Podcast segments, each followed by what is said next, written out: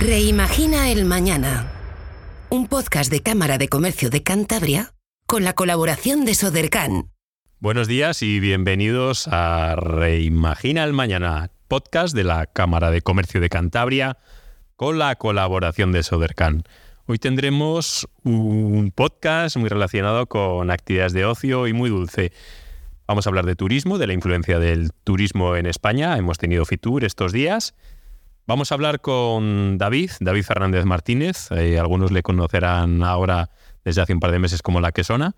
Un proyecto de emprendimiento que era eh, comenzó como un hobby, ¿no? El, poder hacer esas tartas de queso y, finalmente llevarlas a una actividad de emprendimiento, una actividad de comercio que nos endulza los, los días.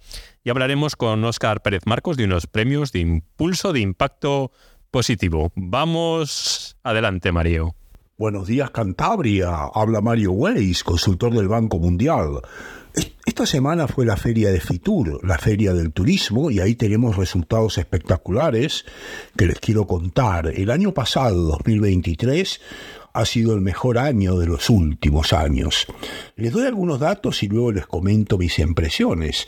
El turismo cada vez es más importante en la economía española, representa el 13% del Producto Interior Bruto, antes era el 11 y eso tiene cosas positivas y cosas negativas. El año pasado tenemos datos preliminares, vinieron 84 millones de turistas, récord, pero claro, esto afecta la sostenibilidad, Básicamente el medio ambiente lo deteriora y hace que las ciudades estén muy colapsadas, con el consiguiente perjuicio para la población local. Los expertos de Fitur consideraron que lo importante no es la cantidad, sino el valor añadido. Necesitamos un turismo de calidad y no muchos eh, turistas que degradan el medio ambiente. Las zonas más saturadas fueron las playas, la costa y algunas ciudades. Entonces, algunas medidas necesarias serán regular los pisos turísticos y prohibir la construcción masiva de hoteles. Hay temas positivos, por ejemplo, el Museo del Prado de Madrid tuvo récord de visitantes, lo cual está muy bien, pero el problema es que gran parte del sector turístico tiene salarios bajos, empleos precarios y baja productividad. Les voy a dar algunos datos de los precios medios de las habitaciones de hoteles del año pasado que se dio en la feria. 140 euros por noche.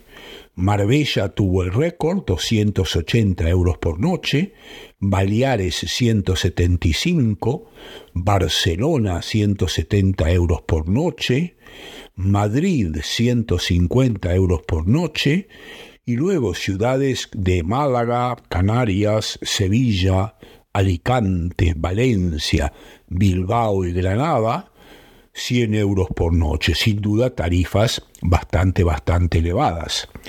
Entonces, en este momento, por ejemplo, España está en el punto de mira de inversores de Asia, sobre todo de Singapur, de Taiwán, de Corea del Sur, y también no se olviden que de América Latina, mucho eh, sector inmobiliario, de Colombia, de México, de Perú, eh, de Brasil, que huye un poquito del populismo de izquierda de los países de América Latina, está empezando a consolidarse en España y ha bajado evidentemente los capitales de inversión eh, chino y rusa. La ocupación media el año pasado fue del 72%, con un aumento importante. Y también se vio un aumento importante de la turismo de temporada baja. Yo pienso que en el caso evidentemente de Cantabria se puede beneficiar de un aspecto de mediano plazo que se habló, el cambio del clima, el recalentamiento del planeta, con veranos insoportablemente cálidos, qué duda cabe que Cantabria, con sus grandes bellezas y su clima agradable, puede atraer un turismo masivo. A mediano plazo eso juega a favor. ¿Qué juega en contra de, Cantabria? La, la mala conectividad. El tema de que las infraestructuras ferroviarias no se hayan terminado es un ejemplo. Por ejemplo, Oviedo, que ahora tiene un tren de alta velocidad, como sabemos que en tres horas llega de Madrid con mucha frecuencia, ya este verano tuvo un verano que dicen los, locales fue insoportable con un turismo masivo, pero eso también provoca la suba de los precios cuando vienen muchos turistas, la suba de los alquileres y claro, eso también implica un perjuicio para la población local. En resumen, aunque es muy positivo el aumento de la cantidad de turistas y el año 2024 será muy bueno, será récord, habrá que tener en cuenta esta serie de aspectos negativos para que las autoridades pertinentes tomen restricciones. No puede ser esto la ley de la selva y tanto en temas de sostenibilidad como de protección a la población civil local, digamos que eviten los masivos turistas que molestan, tiene que haber políticas públicas en este, en este respecto y yo creo que es urgente que estas políticas se profundicen, dado que el turismo será en los próximos años una actividad creciente para la economía española. Les envío un saludo afectuoso y hablamos la semana próxima.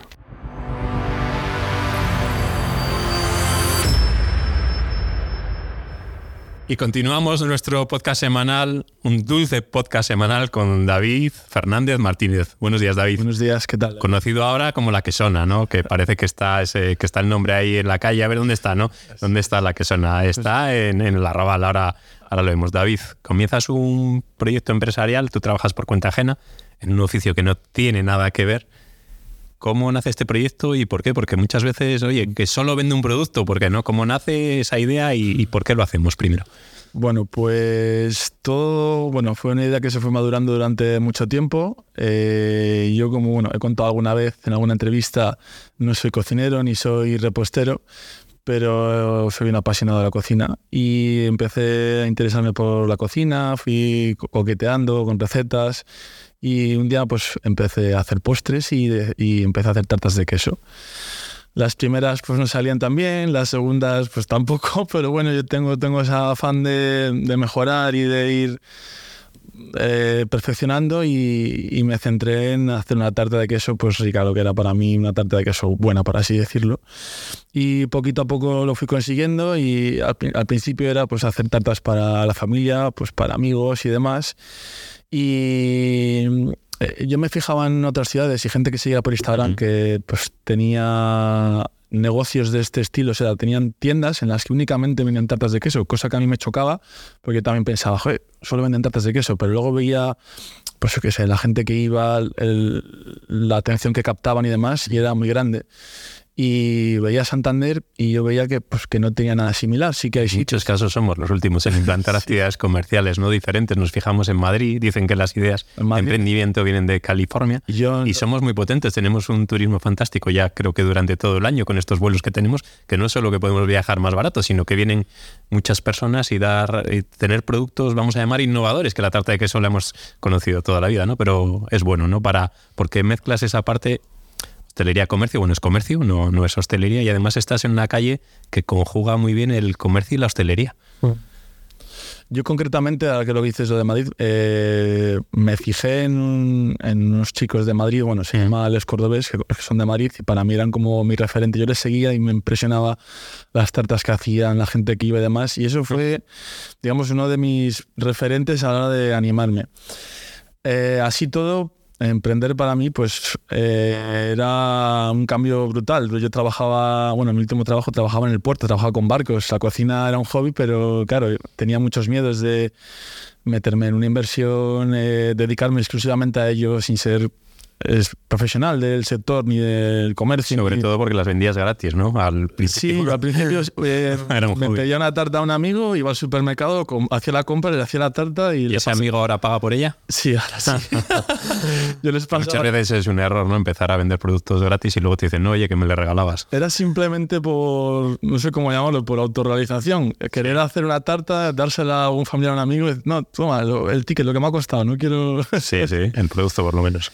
Y nada, pues como fui madurando la idea, ¿Mm? pues fue poquito a poco eh, bueno, lo que te comentaba, lo primero vi que en Santander no había nada similar. Si hablábamos de Madrid, ¿no? De la copia de... Eso es, sí que en Santander hay un montón de sitios que tienen unas tartas de queso que están riquísimas, que todos conocemos, pero no, yo no, no veía ningún sitio especializado en, únicamente en tartas de queso. Entonces, pues ahí se me generó en la cabeza pues como una idea de, oye, pues igual puede ser que esto en Santander pueda llegar a funcionar, no lo sé ¿qué, ¿cuál fue el siguiente paso que di? Pues asesorarme, porque para mí esto era un total desconocimiento, emprender y demás, entonces... Y tartas de queso fantásticas, Sí. pero el resto eh, Y acudía a la agencia de seguro local mm, con Pilar, ¿verdad? con Pilar, correcto. Un saludo a Pilar si me está escuchando. Y nada, ahí fui a comentar mi idea, eh, les expliqué pues, eh, el concepto que tenía de montar una tienda específicamente en tartas de queso, con diferentes sabores, tamaños, para venir a recoger y demás. Y, y empezamos a echar números, por así decirlo. Así todo, a la vez que yo me asesoraba, digamos, Sí, la parte jurídica, Eso administrativa, plan de negocio, etc. Eh, viajé a Madrid, fui a tuve la suerte de conocer a, a los que te comenté que eran mi referente, conocí a uno de ellos, me atendió en Madrid, le comenté mi idea, yo le escribí con total sinceridad, hola, soy un chico de Santander, voy a abrir un negocio igual que el, que el, que el suyo en mi ciudad, me imagino que estén súper ocupados, pero si me pudiese atender cinco minutos para mí sería gran vida. Y tuve la suerte que me respondió, me contestó y bajé a Madrid exclusivamente a hablar con él. Bueno, Hice eso en Madrid, también lo hice en Barcelona, fui a Bilbao. Quería conocer eh, sitios que trabajaban. realidades, no el Instagram o la... Eso es, o quería verlo en comentarios persona, cómo funcionaban y yo llegaba y me quedaba asombrado de toda la gente que iba, de cómo lo tenía montado, de... quería verlo en persona. Y son experiencias que me sirvieron bastante dar forma a mi idea, porque yo tenía una idea, por así decirlo, pero faltaban matices, conceptos. Es bueno copiar entonces. Es- Pensar que somos únicos y que hay que innovar siempre, siempre, Yo, siempre es, aparte que es difícil, pues no, tampoco puede ser bueno. Si, si funciona y funciona bien, pues vamos a intentar coger esas cositas buenas, ¿no? Yo pienso, y creo que no es algo malo, que hay que fijarse en, en la gente que hace bien las cosas, en la gente que le va bien, en, y en la gente que tiene éxito. Eh, luego darle tu toque personal, no tienes por qué hacerlo idéntico a otra persona, no tienes por qué tener sus mismos sabores, pero sí que fijarte igual en, en la gente que tiene éxito, en cómo ha empezado, en los pasos que ha seguido para, de cierta manera, tú también, oye, tratar de, de ir por ese camino. Y cooperar entre diferentes comercios es, también, que al final es bueno, ¿no? Y que haya competencia, porque también hay competencia en Santander, no es malo. No, no, para nada. Al final yo creo que la competencia te complementa y tiene, qué sé, la gente tiene para elegir. te- también te- yo creo que te- la competencia trata de no dormirte. Porque si ves que salen competidores, ¿Ah? ya tienes que estar tú, yo creo, pues pendiente de mejorar, de sacar nuevas tartas, de, de fidelizar a los clientes. Y yo creo que también es un incentivo que haya competencia. Igual si no tienes competencia te puedes llegar a dormir, no lo sé.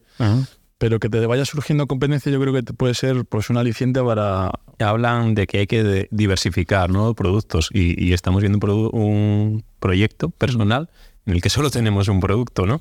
Eh, la gente reclama otras cosas, ¿no? O estás detectando que necesitas, acabas de empezar, todavía quizás no sea el momento, pero que tendrás que darle un giro y, y- o, o estás centrado exclusivamente en esto. Por las tartas de queso, a lo mejor dentro de cinco años nos hemos cansado de las tartas de queso, ¿no? Sí que Es una, a la hora de planificar ¿no? ese plan de negocio, ese business plan y ese plan financiero a futuro, ¿no? Esto no es temporal. Bueno, todos los negocios, todo en la vida es temporal, más largo, más corto, pero bueno, ¿cómo lo ves? sí que ha venido gente y me pregunta, ¿pero solo haces tartas de queso? Y yo, sí, pero ¿cómo? Digo, pues a veces me sale la risa. Sí, sí, sí. Pues sí, ofrezco diferentes sabores y, Mm. y diferentes tamaños, pero únicamente tartas de queso. Bueno, es que siendo honesto, la Mm. tarta de queso es el, es el postre que mejor se me da hacer. Entonces pienso, ¿para qué me voy a meter en, en- así hablando coloquial, en más canciones ¿Eh? si lo que se me da bien es esto? Entonces hay un, por así dicho, que Mm. puede que tenga razón o no, que dicen, eh, ¿cómo es? Eh, aprendí de todo, maestro de nada. Entonces... Por- porque no, no sabes hacer otras cosas, sí, ¿no? o sea, sí, O sea, se hacen más sabes, cosas. obvia- o sea, Se centras en la, en la calidad, por supuesto, sí, y sobre todo en que todas salgan iguales, que a veces es complejo, ¿no? Cuando vamos a un restaurante o un establecimiento de este tipo, el sabor de la tarta tiene que ser igual, si no ya eh, nos encontramos con, con un problema, ¿no? No es la misma que había comprado. Parece que no, pero tiene bastante más miga de lo que igual desde fuera se puede ver. Eh, las tartas son, bueno, tiene que ir todo pesado, medido, eh, los tiempos de horno cronometrados y por gramos o por un minuto que te pases o la temperatura incluso, ¿Eh? el, el producto final cambia un montón. Y yo en ese aspecto es algo que, que me exijo bastante. Me gusta...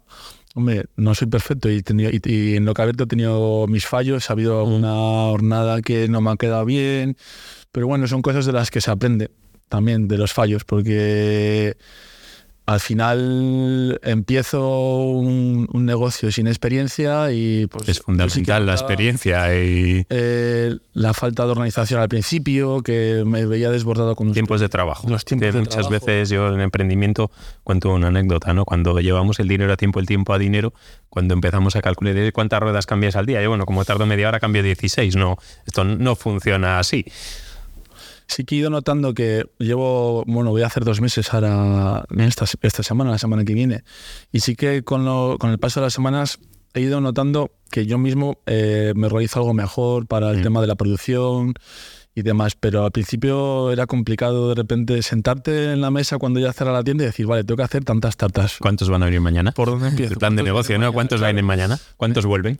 Me, al principio me costaba, me quedaba sin tartas, eh, o sea, Claro, porque puede pasar que te quedes sin producto y el cliente lo, lo Sí, los primeros días, eh, claro, digamos que yo hice una estimación de más o menos lo que tenía que producir al día, de la estimación de las personas que iban a, ven- a venir y demás, y más o menos empecé trabajando sobre esa estimación, pero eh, no acertaba, no acertaba. Te quedabas corto. Sí, sí, era... Sí, el problema también, bueno, el problema que surge es que te, que te, que te pases y que haya una merma de producto que al final se coma el, el rendimiento, el margen inicial, que al principio hay que pagar el alquiler, la luz, etcétera, y que hemos hecho una inversión inicial que tenemos que, que retornar, la tasa de retorno. Por suerte, estas tartas eh, eh, son perecederas, pero tienen un margen de vida de unos 5 o 6 días. Es cierto que a mí me gusta dar siempre el producto, el, produ- el producto fresco. No me gusta. O sea, hay, clientes que vienen y me preguntan, eh, es un jueves, por ejemplo, quiero la tarta para el martes, ¿me la puedo llevar hoy? Y yo le digo, sí, se la puede llevar hoy, aguantar, aguanta perfectamente, pero yo la aconsejaría, si puede, venirse el sábado o el domingo a cogerla para que la consuma más, más reciente. Que aguanta cinco días o seis, perfecto, pero es cierto que, pues, como creo que casi cualquier producto horneado y demás, pues no está igual el mismo día, el segundo el, o el quinto. Yo mismo he hecho pruebas y una tarta horneada de hace un día, dos y tres, los tres primeros días yo mismo, que hago mil, no soy capaz de detectar cuál es cuál. A partir del cuarto o quinto día la tarta sigue estando buena, no te va a sentar mal ni mucho menos, pero ya no, no es la misma. Entonces a mí me gusta al cliente guiarle para que se la coma lo más fresca posible. Me encanta el cómo lo tratas con ese cariño que se, se traslada al sabor, ¿no? Que la, la hemos probado. El futuro, ¿no? Porque hemos, eh, nace un proyecto pequeño, Sí. una toma de decisión complicada a veces, ¿no? Es decir, ¿me lanzo o no me lanzo? Porque tengo que pagar un alquiler, tengo un local, tengo que hacer una inversión, que eso supongo que te costó. Te costó decidir y las empresas tienen que continuar cuál es el futuro de la quesona. Pues me costó decidir, eh, no sé si lo he dicho antes o no, pero estuve casi dos años hasta abrir la tienda. ¿A qué se puede Desde que- se desde- puede pensar durante dos que- años, los proyectos tienen su maduración. Desde que empecé a hacer tartas en mi casa hasta que he abierto la tienda han pasado dos años tranquilamente. Producto mínimo viable, dos años, iniciamos una actividad con ánimo de lucro. Y el futuro, pues, pues eh, me gustaría pues tratar de preservar la calidad del producto como he hecho desde, como he tratado de hacer desde el primer día. Eh, seguir tratando de ofrecer un trato cercano a los clientes, personalizado. eh, y sí que a veces me, me viene gente y me dice, pero tendrás que ampliar, ¿no? Tendrás que meter más gente o tendrás que meter a alguien a trabajar, tendrás que hacer más tartas, porque, bueno, lo, lo que os comentaba, Y la creación de empleo que también. me es quedo sin importante. Eso es algo que sí que me da mucho miedo. El contratar a alguien, el meter a gente a trabajar, no, no sé, me causa miedo. O sea, es como. Porque, mm, claro, tengo dos opciones: o meter a alguien que me ayude con el tema de atención al cliente, que trabaje de mm, Sí, la atención, a- atención al público. cliente, o, o hacer las tartas. La delegación del Es- es que trabajo y la perfección. en- Me han dicho que, o sea, si en un futuro quiero crecer, Mm. tengo que delegar. Yo solo, pues no, no voy a poder con todo. Entonces, eh, ¿qué delego? La producción de las tartas, que las veo tan, tan, tan especiales. O sea, no especiales, sino es que se hacen con tanto. Es que es todo milimetrado. Sí, o esa atención a público. también- queremos ver siempre o, al, o en la atención al cliente, que, jefe, ¿no? A la persona que está a cargo. que no sé otros, pero al final también para mí la, la atención al cliente la considero súper, súper importante. El cómo recibes al cliente, cómo le tratas, cómo le explicas todo. Llegará, hay que crecer. Sí, eh, a ver, también ese paso le quiero dar eh, sobre seguro, no quiero abalanzarme de repente y porque el inicio ha sido aparentemente bueno, decir, "Buah, esto me está yendo fenomenal, voy a meter a alguien a trabajar, voy a ampliar, voy a coger otro sitio para meter más años. No, yo creo que igual que estuve madurando dos años el abrir este negocio, tengo que madurar por lo menos otro tiempo, mínimo seis meses o un año, el llegar a ampliar o crecer, porque no puedo dar ese paso con dos meses de, de datos. Necesito datos de un año entero, mínimo seis meses, de ver cómo ha ido trabajando, Sí, cuántos. Eso es. En el momento que tenga datos suficientes y, y me asesore de nuevo, porque no lo voy a hacer yo solo de mi mano mayor, volveré a asesorarme, volveré a echar cuentas y diré, ¿puedo meter a alguien a trabajar? ¿Puedo ampliar? ¿Puedo...? O sea, una idea, por ejemplo, que tengo yo en un futuro eh, sería, pues quizás, eh, el, local que tengo yo es, me parece, o sea, es- está súper bien situado, eh, me encanta cómo, eh, cómo, digamos, termino la obra con la piedra natural y demás, pero también, bueno, yo produzco las tartas en la parte de arriba, el local. Es un espacio chiquitito. La verdad que en el mismo local tampoco podría conseguir eh, aumentar muchísimo la producción porque ya, o sea, tengo dos neveras, dos meses de trabajo, un horno y, para fregar todo, toda la cubertería. Entonces, eh, si quiero ampliar la producción, necesitaría otro espacio para producir más, porque en, en mi misma tienda no tendría capacidad, perdón, de mucho más producción. Entonces, meterse en coger otro local, contratar a gente y demás, es un paso que Otro plazo ojalá, plan de negocio. ojalá, y- ojalá le pueda dar. Me encantaría, porque sí que tengo esa cierta, no sé cómo llamarlo, ambición sana de crecer. Tengo esa motivación de mejorar, de crecer, pero es algo que solo voy a hacer si creo que puedo hacer sobre, entre comillas, no hay nada seguro, pero bueno, que tenga una base, que tenga un estudio, que tenga un asesoramiento, que me digan, venga, anímate a hacer lo que, cre- que creo o creemos que puede, que puede ir bien. Entonces, Pregunta la... Sí, sí. en ese momento me, me animaré a dar el paso. Y la Pero- pregunta como broncano, ese consejo, ¿no? Para esos emprendedores que hacemos siempre, ¿no? Con proyectos de emprendimiento que se quieran lanzar, ¿no? Que tengan una idea que es un hobby, ¿no? Como hago surf, hago tartas o, o sé coser o para lanzarse, sin animar a emprender, sino ayudar, una, una especie de tip de ayuda. Es que bueno, yo creo que la persona que tiene ese sentimiento de que, que quiere hacer algo eh, o emprender y demás, muchas veces no se anima igual por... Igual alguien tiene una idea y quiere emprender, pero se lo comenta a un amigo suyo y... loco. ¿Cómo vas a abrir una tienda de tartas de queso? ¿Solo vas a vender tartas ¿Te de queso? Sí, eh, la mayoría de amigos, por suerte, sí que veían eh, que podría llegar a funcionar, pero sí que por algunas partes podía recibir, "Ah, es que una tienda solo de tartas de queso y no vas a poner café, si no vas a poner eh, té, si no vas a poner... Ah, es que eso va a ser complicado aquí en Santander, que hay muy poca gente. Entonces, es igual la gente lo hace, pues, pues, son amigos tuyos y no lo hacen con mala intención, pero igual no tienen esa mentalidad de emprender de, y, y no les culpo, ni mucho menos. Entonces yo le diría, si alguien me está escuchando que tiene ganas de emprender, que, que no se deje guiar únicamente por, por comentarios de familiares o amigos suyos. O sea, yo, mira, te pongo el caso personal de, de mis padres, de mi madre, por ejemplo, que, que por cierto me ayuda un montón con el tema de la tienda y demás. Cuando yo le comentaba que iba a dejar mi trabajo en el puerto, me decía, "¿Pero Trabajo cómo fijo, bien remunerado. pero ¿cómo vas a dejar el puerto, David? Pero si estás en el puerto, eh, perfecto. Y sí, un salario el día 30 o el claro, 31 y- tienes ahí un trabajo estable y demás.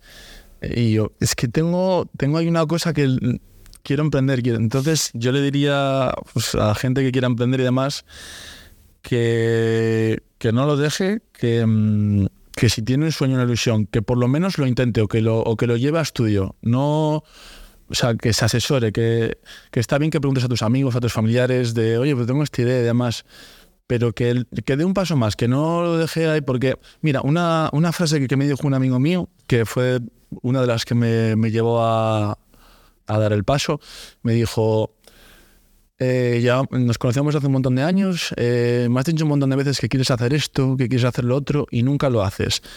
Eh, el, momento es ahora, ¿sabes? Tienes 30 años, eh, al final, ¿qué, vas a vivir? Siempre con la duda de si de cómo te hubiese ido. Me dice, igual el día de mañana viene otra persona, abres de una tienda de tartas de queso y le ves tú cómo le va bien y demás, y, te vas a, morder los labios o las uñas de, no haber intentado tú. Y dice, inténtalo. Y esa fue una de las cosas que me, ¿sabes? Tener eh, apoyo familiar de amigos eh, ayuda un montón y, también el viceversa que no, que no te apoyen eh, te desmotiva, ¿sabes? Entonces, si en algún momento alguien tiene esa idea de, emprender y, alguien le dice que no lo haga, le aconsejo que no le haga caso, entre comillas que, lo tengan en cuenta, porque igual puede haber ideas descabelladas, pero si tiene una idea, que por lo menos vaya a un sitio especializado donde gente o, sitios donde traten, como aquí, como la Cámara de Comercio, como la Agencia de Desarrollo Local, cualquier sitio, pero sitios donde te sepan asesorar de verdad y tú les cuentes tu idea y ellos te asesoren. Que no se dejen guiar únicamente por comentarios de la gente, porque al final eh, las mentalidades son muy diferentes. Hay, gente que tiene mentalidad de pues, tener un trabajo estable, un trabajo fijo y demás. Hay gente que tiene mentalidad de, arriesgarse un poco más y demás. Entonces, que no, que no lo dejen, que, que, si tienen una ilusión, que, lo intenten por lo menos, que lo luchen, porque si finalmente lo consiguen, también esa sensación de satisfacción es algo que, no, no, lo van a conseguir de ninguna otra manera, salvo llevando a cabo un sueño, por así decirlo. Muchas gracias. Va a sonar un poco cursi por la dulzura con la que tratas. Hablas de tu proyecto personal, un proyecto de vida de una persona que no tenía nada que ver ¿no? con la repostería y que lleva ese hobby a convertir en una actividad empresarial y, gracias por estar ahí. gracias a vosotros por la oportunidad de hablar. Ahora damos los buenos días a Óscar Pérez Marcos, que nos va a hablar de esos premios de impulso de impacto positivo, premios importantes para dar a conocer acciones. Buenos días, Óscar. Gracias, David, eh, por este espacio una semana más. Hoy quería hablaros de los premios Reimpulso al impacto positivo. Eh, se trata de una iniciativa organizada por Repueblo y Reimpulso que tiene como objetivo eh, reconocer a aquellas personas y organizaciones a nivel nacional que desarrollen acciones en favor de la innovación social o que sean referentes en el ejercicio de buenas prácticas para mejorar entornos. Eh, la edición eh, primera tuvo lugar en Málaga y esta segunda eh, va a tener lugar en, Madrid. El, principal colaborador es la Biblioteca Nacional de España y es ahí donde se celebrará la, la gala. Y bueno, estos premios están reconociendo la mejor iniciativa del año y a seis áreas de impacto positivo. El primero más general, ¿no? que sería del Premio Reimpulso 2024, premian esa iniciativa con mayor capacidad de transformación social en cualquiera de, las áreas. Y luego ya vamos a las seis categorías. Eh, la primera sería la participación ciudadana, eh, con iniciativas que fomenten la participación en la toma de decisiones tanto a nivel local como global y como que favorezcan la gobernanza descentralizada. El segundo eh, aspecto, la segunda categoría, sería urbanismo y movilidad, con iniciativas que persiguen eh, municipios más verdes, juntos y humanos, eh, tanto en, la parte de arquitectura como urbanística y soluciones de movilidad. La tercera categoría sería la colaboración público-privada, que son iniciativas de colaboración entre diferentes agentes con un, eh, por el bien común y bueno, que, vinculen eso a administraciones públicas, empresas del sector, academia y ciudadanía. La cuarta categoría sería igualdad y diversidad, para aquellas iniciativas que fomenten toda el, que todas las personas tengan los mismos derechos y obligaciones, ¿no? de, independientemente de sexo, raza, identidad, eh, religión, etcétera. Y la quinta categoría sería el premio Juan Apolo al desarrollo rural, eh, que bueno, son iniciativas eh, enfocadas en el reto demográfico ¿no? y en frenar la despoblación.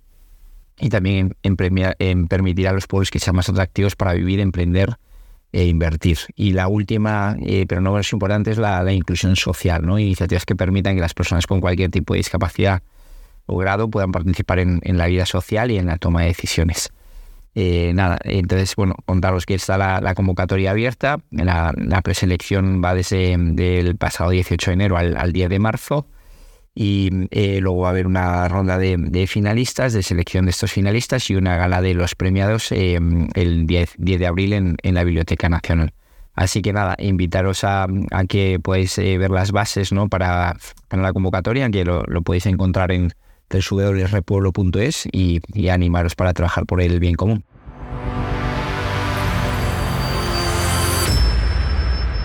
Muchas gracias, Oscar. Muchas gracias a todos por escuchar todos los viernes o entre semana, porque queda grabado este podcast semanal, Reimagina el Mañana, el podcast de la Cámara de Comercio de Cantabria con la colaboración de Sodercan.